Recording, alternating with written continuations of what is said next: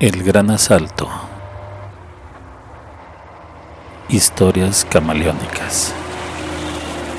La siguiente historia está basada en hechos reales. Se han modificado los nombres de los protagonistas respetando su privacidad. Desde la distancia se podía ver la carretera como se perdía en el fondo, hasta convertirse en un delgado hilo negro. Estaba sobre una pronunciada loma que permitía observar los vehículos que se aproximaban. Ese tramo vehicular era poco transitado. A 8 kilómetros a la distancia se veía la minera real de Los Ángeles, donde se producía gran cantidad de minerales, pero sobre todo la enorme cantidad de plata. Sí, esa plata que era tan codiciada en países poderosos como Japón y Canadá. En su etapa de mayor producción llegó a ser la mina de plata más grande del mundo, compitiendo con las grandes naciones productoras. Ese éxito también provocaba la ambición de personas que sin el menor atisbo de vergüenza querían obtener esa riqueza sin necesidad de trabajar, a lo fácil, robando. Estos eran dos amigos.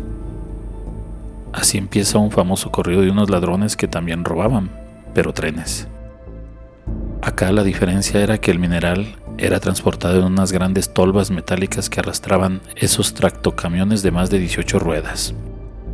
Los cargamentos eran constantes y durante todo el día y la noche, pero el problema se presentaba cuando viajaban dos o más vehículos. Eso dificultaba el plan que habían diseñado José y Martín. Un momento. Así se llamaban los personajes del otro corrido. Qué coincidencia, ¿no? Bueno, los dos amigos habían optado por intentar asaltar uno de los tractocamiones que viniera solo, sin compañía, para facilitar el hurto.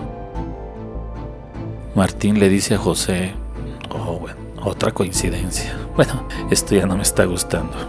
Bueno, le dice, ¿cuál es el plan? ¿Qué te parece si esperamos a que el tráiler llegue a los topes que están justo en la parte del arroyo en el mero puente? Nos escondemos debajo y cuando prácticamente se detenga, salimos desde abajo y lo abordamos, comentó José. Está bueno, dijo Martín sintiendo pensativo. Cuando subamos tenemos solamente 5 minutos para poder acumular lo más que podamos de plata para luego bajarnos en los siguientes topes que están a unos 500 metros de los primeros.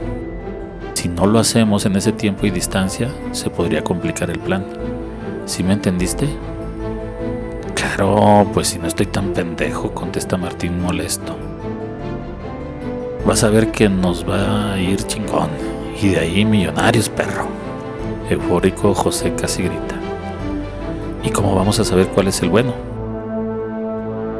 José, todo beneficio implica esfuerzo y sacrificio. Vamos a tener que vigilar todo el día hasta que pase el nuestro. No importan las horas que desean, debemos tener paciencia. Sale, ni pedo, tendremos que esperar. Se dirigen hacia la carretera para tomar posiciones y esperar a que pase el tráiler que haga que valga la pena lo que planearon tanto. Los minutos pasaban muy lento. El tráfico era escaso.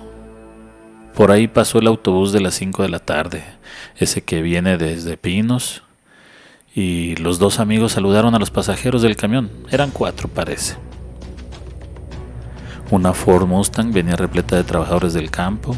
Era la hora de la salida y todos polveados en su rostro se notaba el cansancio del día. Igual mandaron el saludo para todos los ocupantes, que para los campesinos les importó muy poco. Así fueron pasando muchos más vehículos, incluyendo trailers cargados de mineral como el que esperaban, pero iban en pareja. Los dos amigos desistieron de su plan. Comenzó a oscurecer hasta que las luces del trailer se observaban a la distancia destellando trémulas. Los muchachos observaron que venía solo. El rugido del motor inconfundible los hizo alertarse. Tomaron sus posiciones debajo del puente para no crear sospechas. Se ubicaron en el arroyo seco del puente y esperar. El pesado automotor se comenzó a frenar, las balatas de aire hicieron su clásico sonido de paro. Los topes eran unos tramos de cemento enormes que impedían que cualquier automóvil o vehículo fuera imposible no parar. Martín le dice a José, ¿Tienes miedo? Te ves amarillo. Otra vez. Y José le contesta, ni madres. Vámonos pues. Acaba de parar en los topes, es ahora. Arráncate. Tú por izquierda, yo por derecha. En la oscuridad, el chofer nunca vio cuando dos sombras se desplazaron sigilosos por ambos costados. Se pudieron subir en las polveras de las llantas traseras. Iban sujetados cogiendo unos lazos amarillos fuertes que cruzaban todo el techo de la tolva. Una gran lona cubría toda la superficie del vagón.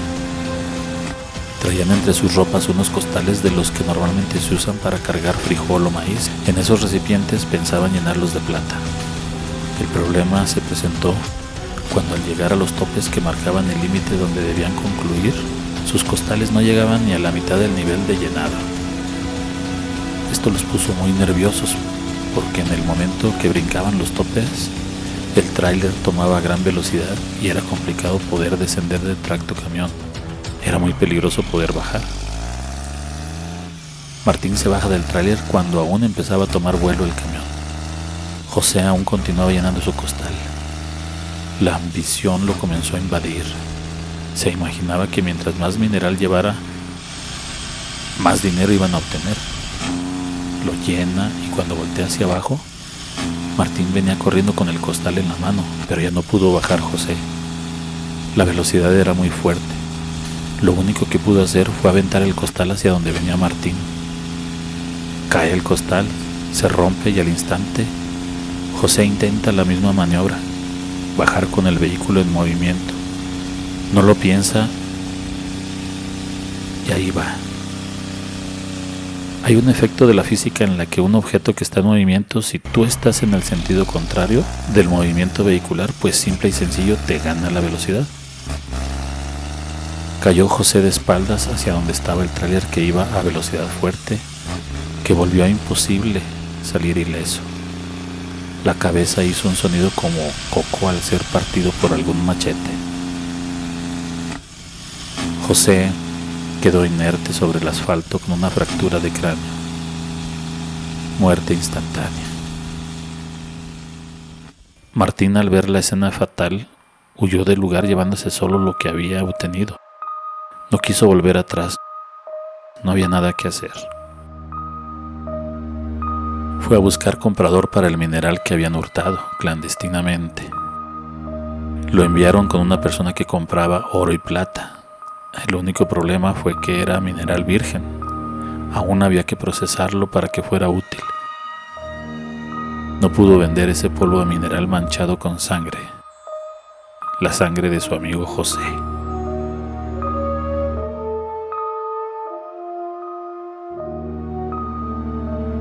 Historias camaleónicas son una idea original, adaptación, edición y producción de Santiago Aguilar.